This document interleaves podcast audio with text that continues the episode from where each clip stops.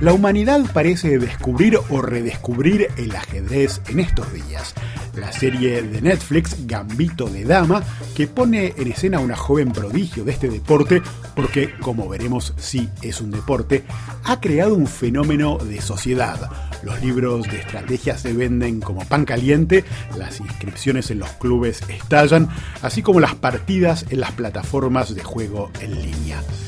¿Qué mejor pretexto entonces para hablar hoy con la campeona de ajedrez Carolina Luján, primera con el título de Maestro Internacional Absoluto y Gran Maestra Femenina según la Federación Internacional de Ajedrez FIDE? En esta edición del podcast Algo que decir de RFI, conversamos con ella de la serie Gambito de Dama, pero no solo. En esta charla nos explica por qué el ajedrez es un deporte extremo y analiza la relación entre este juego y la política, de la Guerra Fría a su retirada del Mundial en Teherán, donde la querían obligar a jugar velada. También nos cuenta qué es ser una mujer en una disciplina reservada por siglos a los hombres y las razones para que sigan existiendo torneos exclusivamente femeninos. No se lo pierdan, con ustedes la ajedrecista profesional Carolina Luján. Hola, muchas gracias Carolina Luján por aceptar la invitación al podcast de RFI Algo que decir. Hola, bueno, muchas gracias por la invitación. Carolina, evacuemos de una vez la pregunta inevitable en estos días. ¿Qué le pareció a la gran maestra de ajedrez la serie de Netflix Gambito de Dama? La verdad es que me gustó mucho, eh, me parece que está eh, bien lograda, a ver, especialmente para quienes somos ajedrecistas, eh, cuando vemos que hay alguna película, serie, libro, lo que sea, eh, obviamente somos el primer público que, está ahí atento. Y, esta serie me sorprendió porque desde lo técnico también está muy bien hecha en cuanto a lo ajedrecístico, ¿no? Eh, eh, estoy cansada de ver errores garrafales como la mal ubicación de, las piezas o del tablero eh, o los gestos que hace un ajedrecista y, me da bronca, ¿no? Muchas veces digo, pero no es tan difícil consultar a un jugador de ajedrez, una jugadora, tampoco estamos hablando de que tiene que ser un gran maestro, pero alguien que sepa lo básico, ¿no? Y, bueno, esta, esta serie estuvo eh, muy bien hecha desde ese lado eh, entendiendo obviamente que es una ficción y que hay algunas cuestiones que se adaptan para que sea más entretenido, pero, pero la verdad que, que me gustó bastante. Entiendo incluso que hay algunas jugadas o partidas célebres que los conocedores pueden reconocer en algún momento en la serie. Sí, sí, de hecho hay varias partidas que se han jugado entre otros grandes maestros en situaciones similares de torneos inclusive, como definiciones de campeonato del mundo, eh, torneos de, ese estilo, que un poco es lo que representa en algunas escenas la serie. Y eso también está muy bueno. Tenés que ponerle especial atención porque se ven algunas jugadas, no es que se ven las partidas completas, eh, más en esa época que las partidas duraban, bueno, muchísimas horas, inclusive días, se jugaba con partida suspendida. Y, pero sí, sí, e, es, está muy bien orientada desde ese lado también. ¿Y qué hay del aspecto psicológico? Porque eh, uno ve mm, personajes eh, solitarios, un poco excéntricos al margen de la sociedad, un poco como si fuesen nerds. Eh, ¿Te parece que eso está bien ilustrado en cuanto a la realidad del mundo del ajedrez?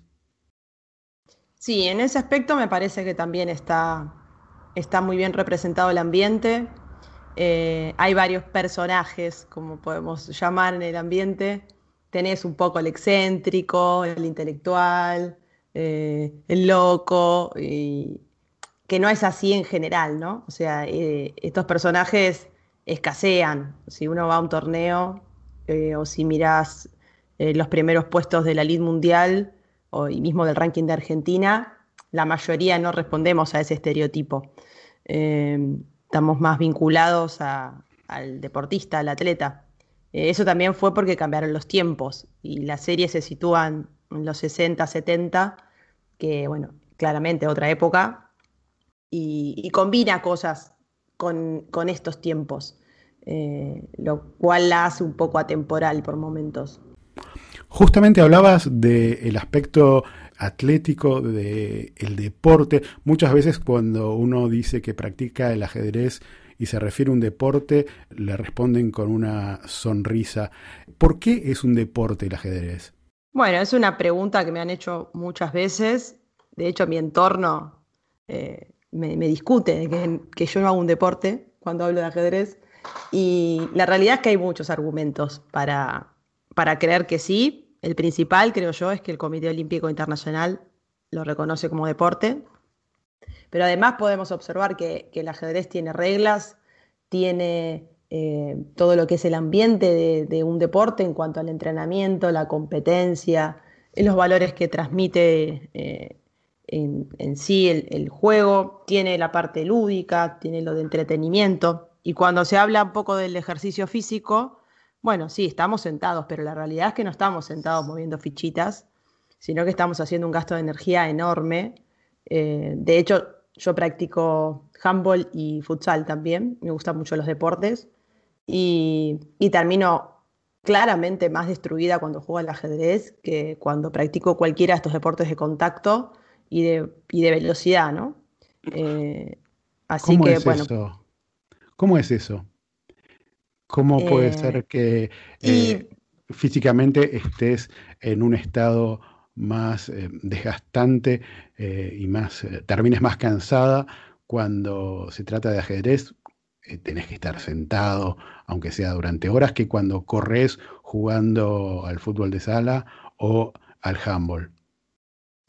Bueno, em, yo lo, atribuyo al desgaste mental, ¿no? La cabeza te queda realmente fundida eh, y no, y también repercute en el cuerpo. O sea, estar tantas horas bajo mucha tensión durante muchos días, estamos hablando quizás en un torneo promedio de unas cinco horas de juego diarios durante una semana o nueve días eh, a veces se extiende porque terminás y no tenés mucho tiempo de recuperación y jugás otro torneo y otro torneo. Y, bueno, la verdad es que la cintura, la, espalda, las piernas eh, sienten toda esa tensión eh, muscular que, realmente te, agota. bueno, yo bajo mucho de peso, por ejemplo, cuando, cuando compito.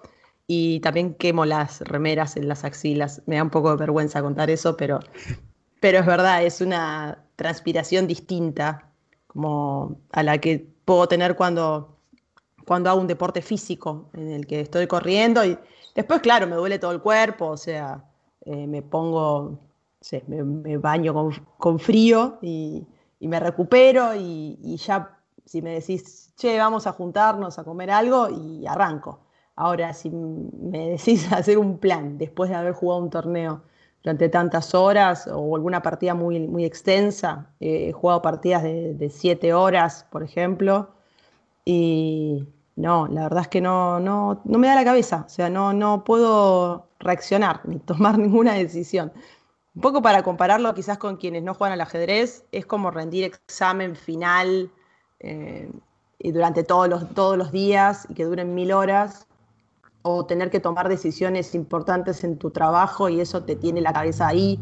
24 eh, horas estás pensando en eso, es difícil conciliar el sueño también, eh, y relajar y poder mantener una rutina eh, en cuanto a la alimentación. Por eso es importante hacer un complemento físico también. A eso, a eso iba con, el aspecto, atlético, quizás de los deportistas de hoy en día.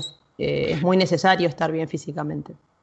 Decías recién que con respecto a la serie Gambito de Dama, eh, que está ambientada en los años 60, ha cambiado mucho eh, la parte física del juego a partir del cambio de reglas. Eh, ¿Cómo ha ocurrido esto?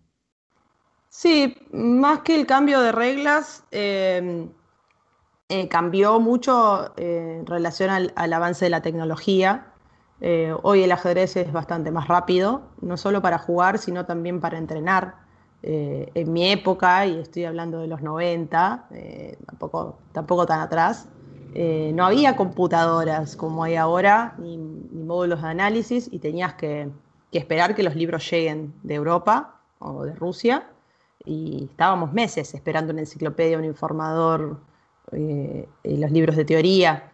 Y hoy en día entras a, cualquier dispositivo y tenés todo a la mano. Es más, podés ver los torneos en vivo, en directo, con comentarios, eh, maestros de todo el mundo en todos los idiomas que te explican variantes, que te explican todo. Y eso era inaccesible, eh, inclusive cuando yo era chica. Entonces agilizó mucho, por eso hoy también encontramos maestros tan jóvenes, eh, que antes era una novedad. Por ejemplo, no sé, Judith Polgar, que fue gran maestro también muy, muy joven. Eh, hoy empezamos a encontrar muchos chicos y chicas que se desempeñan en el alto nivel, siendo niños, niñas aún. yo creo que ese es el principal factor, ¿no? Y esto hizo que eh, el nivel del ajedrez eh, aumentara, se volviese más competitivo. Sí, es mucho más competitivo. Eh, de hecho, hay mucha, hay una mayor cantidad de, ajedrecistas en el mundo, aunque lo llamativo sigue siendo que las mujeres somos pocas, hoy y, siempre. Entonces, un poco surge esa pregunta y más que, que la protagonista es una mujer, eh, de por qué es tan raro ver que una mujer triunfe precisamente en un ámbito de, hombres o en el cual siempre estuvieron los hombres. Eh, eso es algo que nos, preguntamos bastante y que, estaría bueno eh, trabajar para que, para que eso mejore. Ok, vamos a abordar en un ratito esa, esa pregunta. Quería preguntarte antes, ¿cómo llegaste vos al ajedrez? ¿Cómo te diste cuenta de que se trataba algo más que de un juego de mesa, un juego de sociedad para vos? La verdad es que no soy muy consciente del momento. Eh, empecé a jugar a los 7 años, eh, tengo 35, así que, bueno, el ajedrez pasó de ser un juego a un deporte, una profesión, mi trabajo, eh, algo que, que me apasiona mucho y bueno, dentro de esos sentimientos hay de todo, ¿no?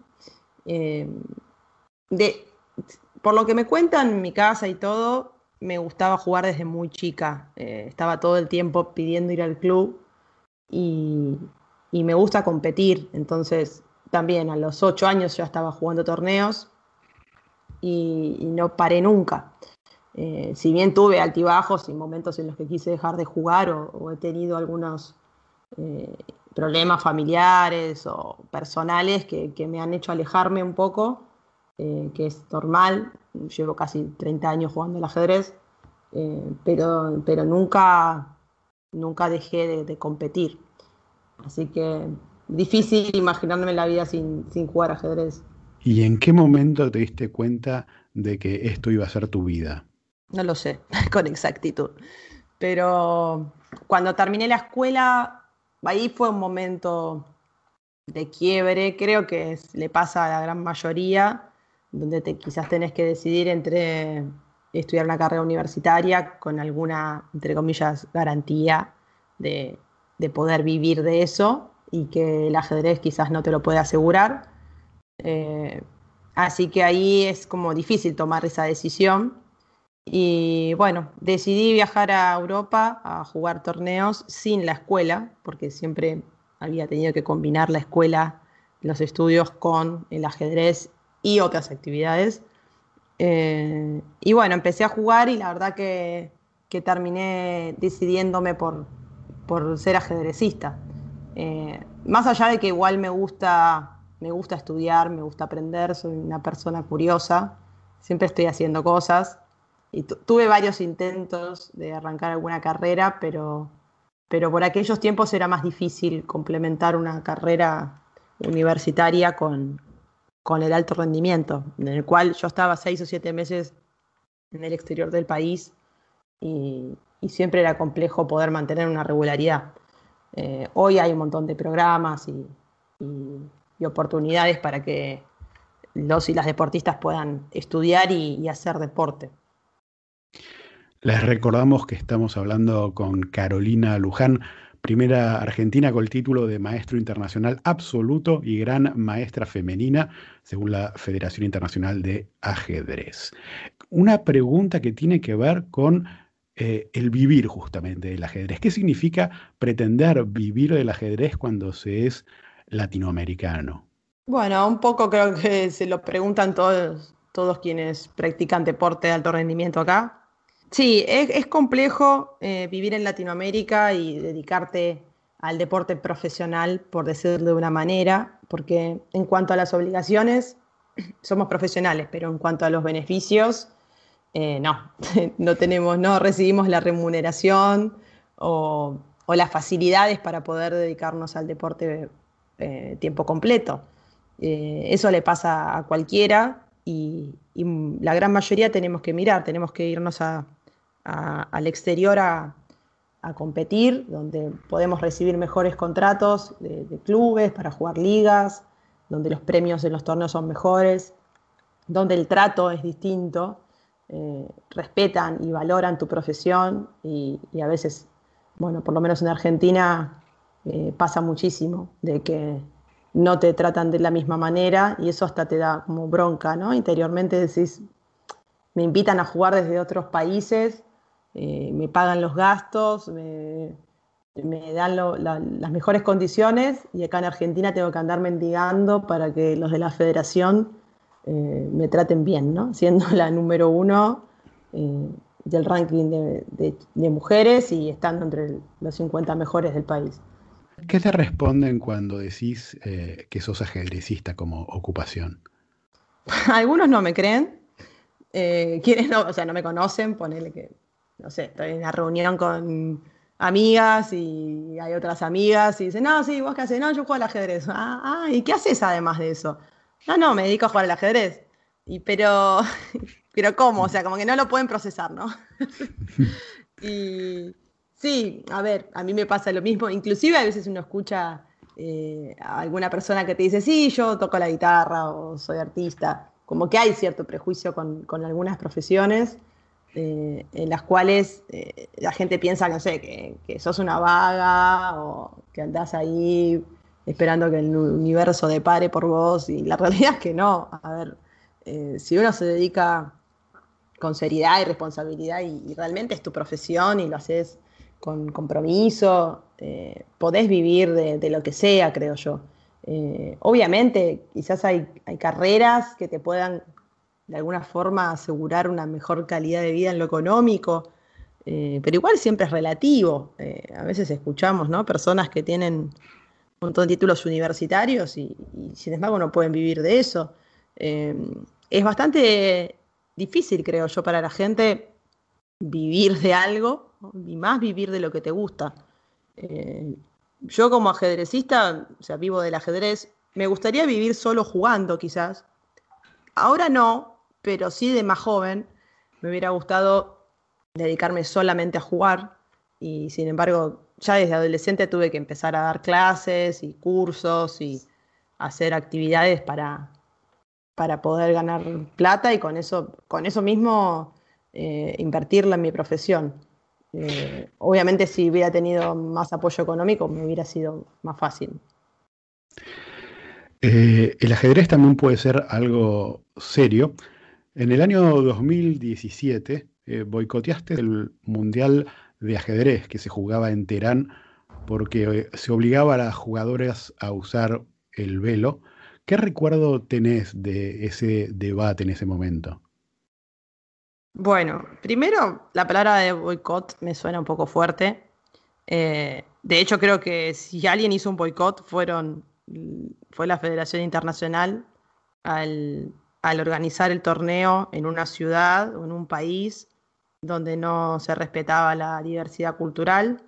Y yo no hablo de, las políticas o de cómo, cómo, el país elija vivir, obviamente, no soy quien, eh, pero creo que en una sala de juego se tiene que respetar la diversidad cultural, la libertad de, elección y, eso no estaba garantizado en Teherán. Eh, nos obligaban a usar el hijab, el, velo que cubre la, la cabeza y el cuello, y a cumplir con ciertas eh, reglas, leyes de una teocracia en la cual yo no, creo. Yo soy argentina y tengo otra cultura, otras creencias y, no me parecía justo que me obliguen a actuar de una forma de la que yo no soy. Y eso es lo que pasaba en ese mundial, por eso fui una de las ocho ajedrecistas que decidimos no participar, eh, porque no nos garantizaban eh, que se respeten nuestros derechos, básicamente. Y las ocho casualmente era la última campeona del mundo, la campeona de Estados Unidos, yo en ese momento era la campeona de América, la campeona rusa, eh, no éramos cualquier ocho. Así que, y nos reemplazaron como si nada, o sea, no nos respondieron, pusieron ocho jugadoras cualquiera y el torneo se hizo igual. De hecho, después la Federación de Irán no pagó los premios y la Internacional tuvo que pagar los premios. No sé si suspendieron a la federación. Todo hubo un conflicto grande. La verdad que a mí me, dolió bastante porque tuve que renunciar a mi derecho, a mi derecho ganado de jugar un, mundial. Ya en esa instancia es una instancia final, en la cual estás dos años pasando filtros para poder llegar a un mundial. Y, bueno, la decisión que tomó la, Federación Internacional para mí no fue acertada. Cuando hablo del respeto por la diversidad, eh, a ver, por ejemplo, las Olimpiadas de ajedrez participan mm, cerca de 200 países y en la sala de juego te encontrás personas con túnicas, con vestidos, con trajes, con ropa deportiva, mientras que vos no invadas al otro mm, y respetes esa otredad, digamos, eh, eh, podés vestir y, estar y hacer lo que quieras. Y me parece que, que eso es lo importante en la sala de juego. Después del país, a ver, si uno va a hacer turismo, bueno, sí, anda y adaptate, porque son sus reglas y es su forma de vivir. Pero en la sala de juego me parece que no correspondía. El ajedrez, el deporte de reyes, siempre ha estado mezclado con la política. Durante la Guerra Fría fue el teatro de un enfrentamiento entre Estados Unidos y la Unión Soviética. De hecho, eh, Garry Kasparov es hoy en día una figura política de la oposición rusa ¿Cómo entendés vos esta relación entre la política y el ajedrez tan fuerte? Bueno, yo creo que, todo es política. soy de, las personas que piensan de esa forma y de que quizás tenemos eh, malentendida la palabra política, eh, que también tiene que ver con, lo que quizás una, la vivencia de, cada uno. Eh, el ajedrez está muy vinculado desde lo simbólico eh, que representa y también desde el accionar que tiene. O sea, para jugar al ajedrez tenés que evaluar, tenés que tener que hacer estrategias, que tener tácticas, tenés que pensar, tenés que especular, eh, tenés que tener intuición y sobre todo tomar decisiones. Y eso me parece que está vinculado. Por eso también muchos ajedrecistas y muchas ajedrecistas se dedican a la política a veces después de, de, su carrera, a veces en simultáneo. Eh, la carrera del ajedrecista, por suerte, es bastante extensa. Y sí, bueno, Kasparov estuvo eh, liderando, siendo candidato en, su momento en Rusia. Y, después hubo muchas otras personas que, se dedican a la política y también son ajedrecistas. Yo creo que, comparten, comparten muchas cosas eh, quienes hacen política y quienes juegan al ajedrez. ¿Y cuáles son las cualidades del buen ajedrecista? Por ejemplo, ¿se puede ser un gran ajedrecista sin ser muy inteligente? Sí, por supuesto. Ah, hay muchos tipos de inteligencia.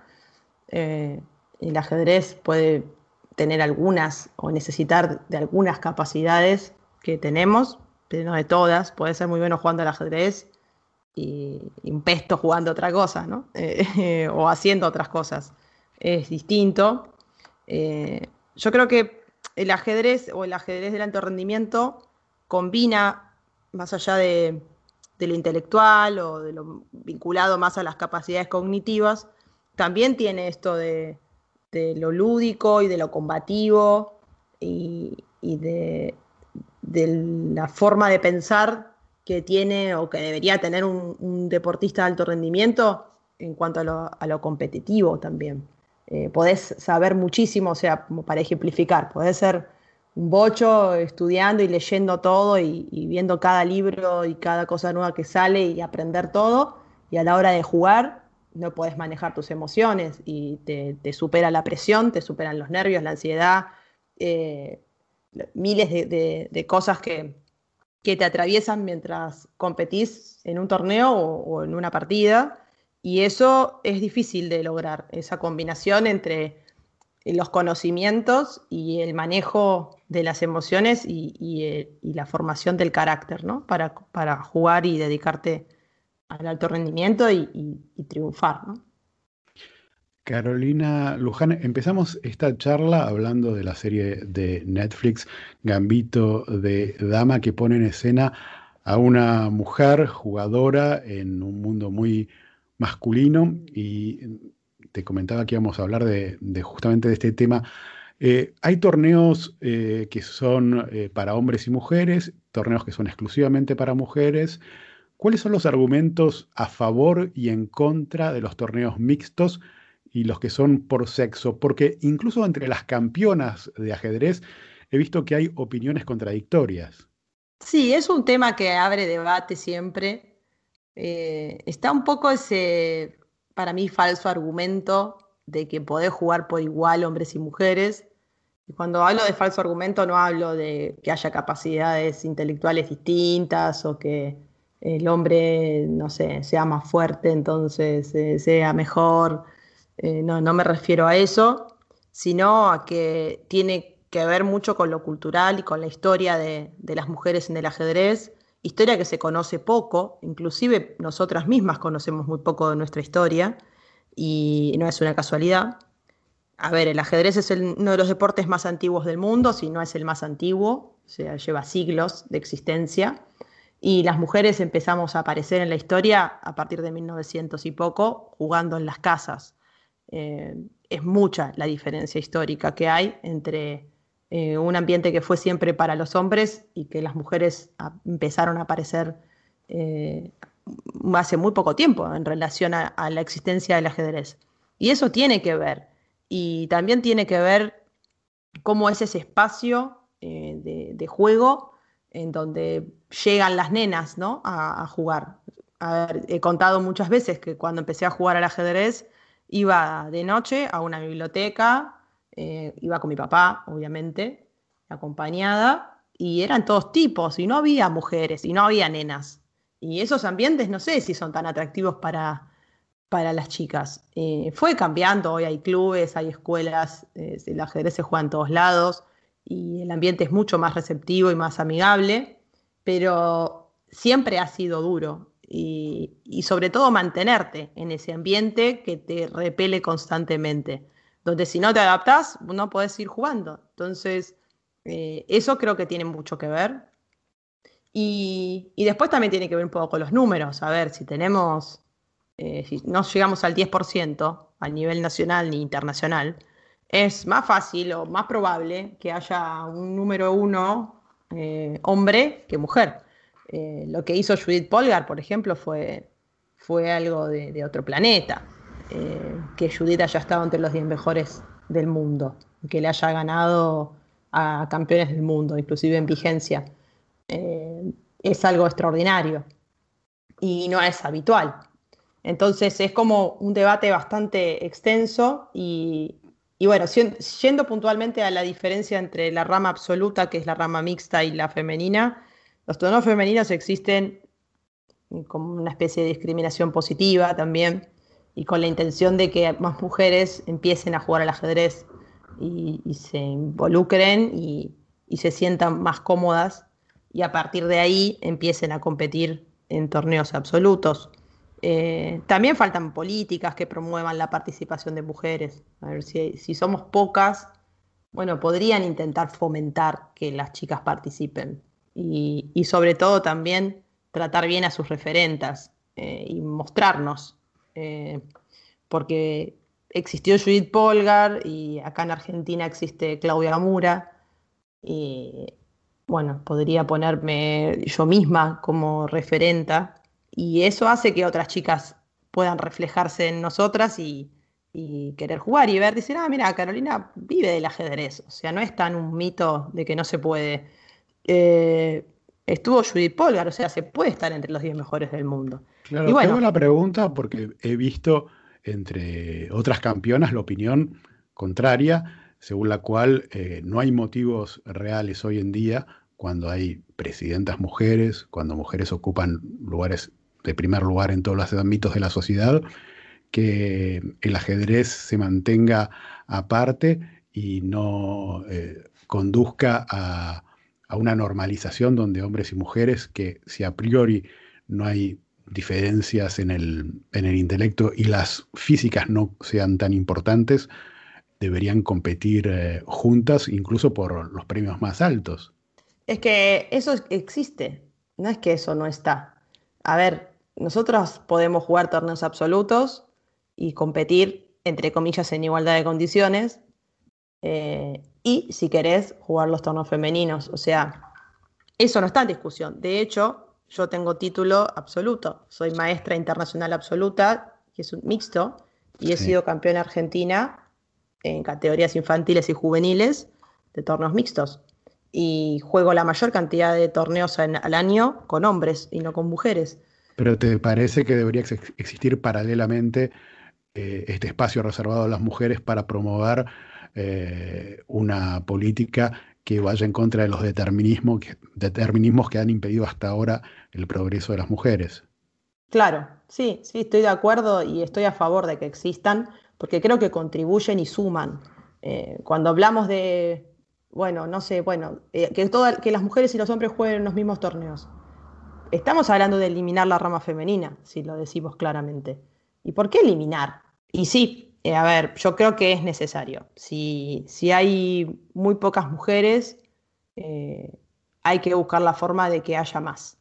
Y también mandar a las pocas que hay a jugar de igual a igual, por decir de una forma, en los torneos absolutos, es un poco mandarlas al muere también.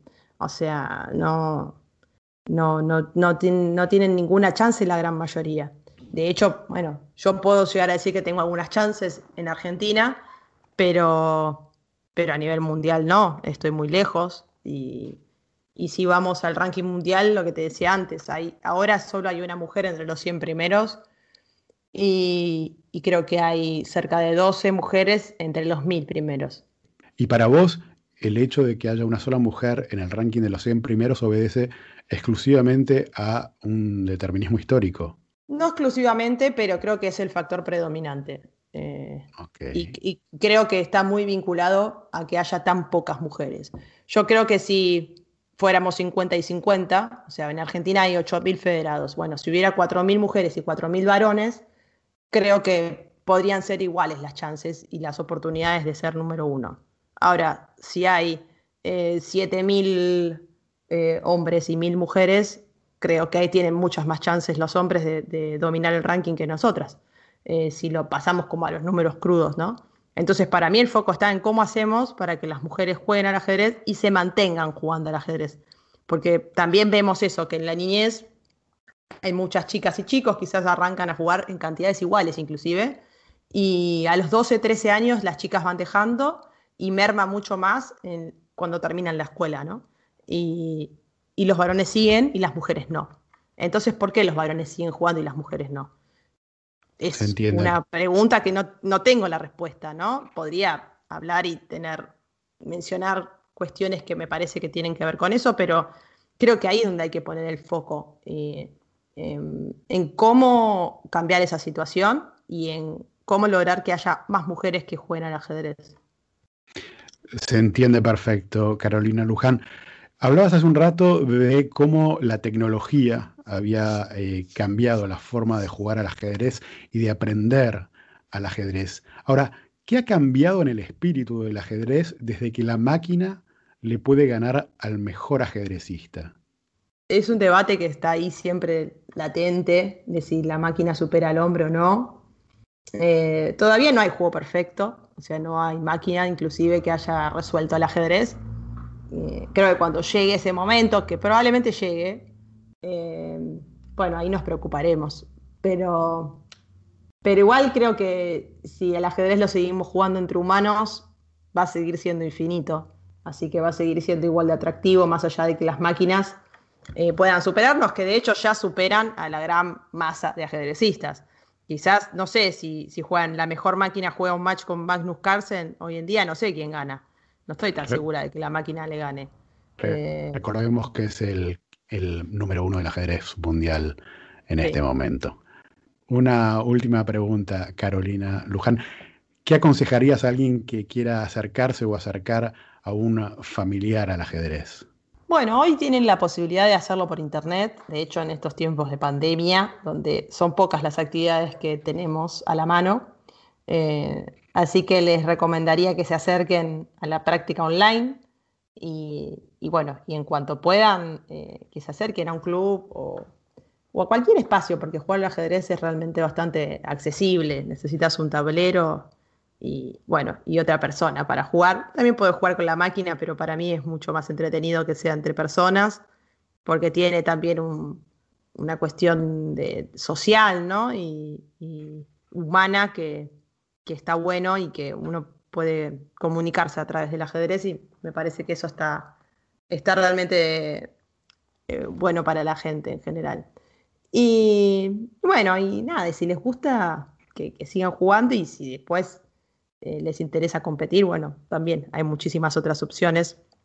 Así que no necesariamente tiene que ser jugar ajedrez en alto rendimiento, ¿no? Eh, es uno de los deportes más practicados a nivel mundial, lo cual hace que, bueno, no, no, lo diga yo, sino el mundo entero de que es uno de los deportes más atractivos. Muchísimas gracias, Carolina Luján, por venir al podcast de Radio Francia Internacional. Algo que decir. Bueno, muchas gracias, eh, un placer conversar. Tuvimos, pasamos por un montón de temas, así que bueno, realmente entretenido. Muchas gracias.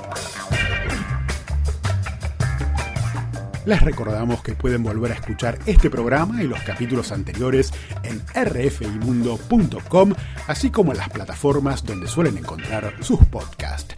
Muchas gracias y hasta la próxima. RFI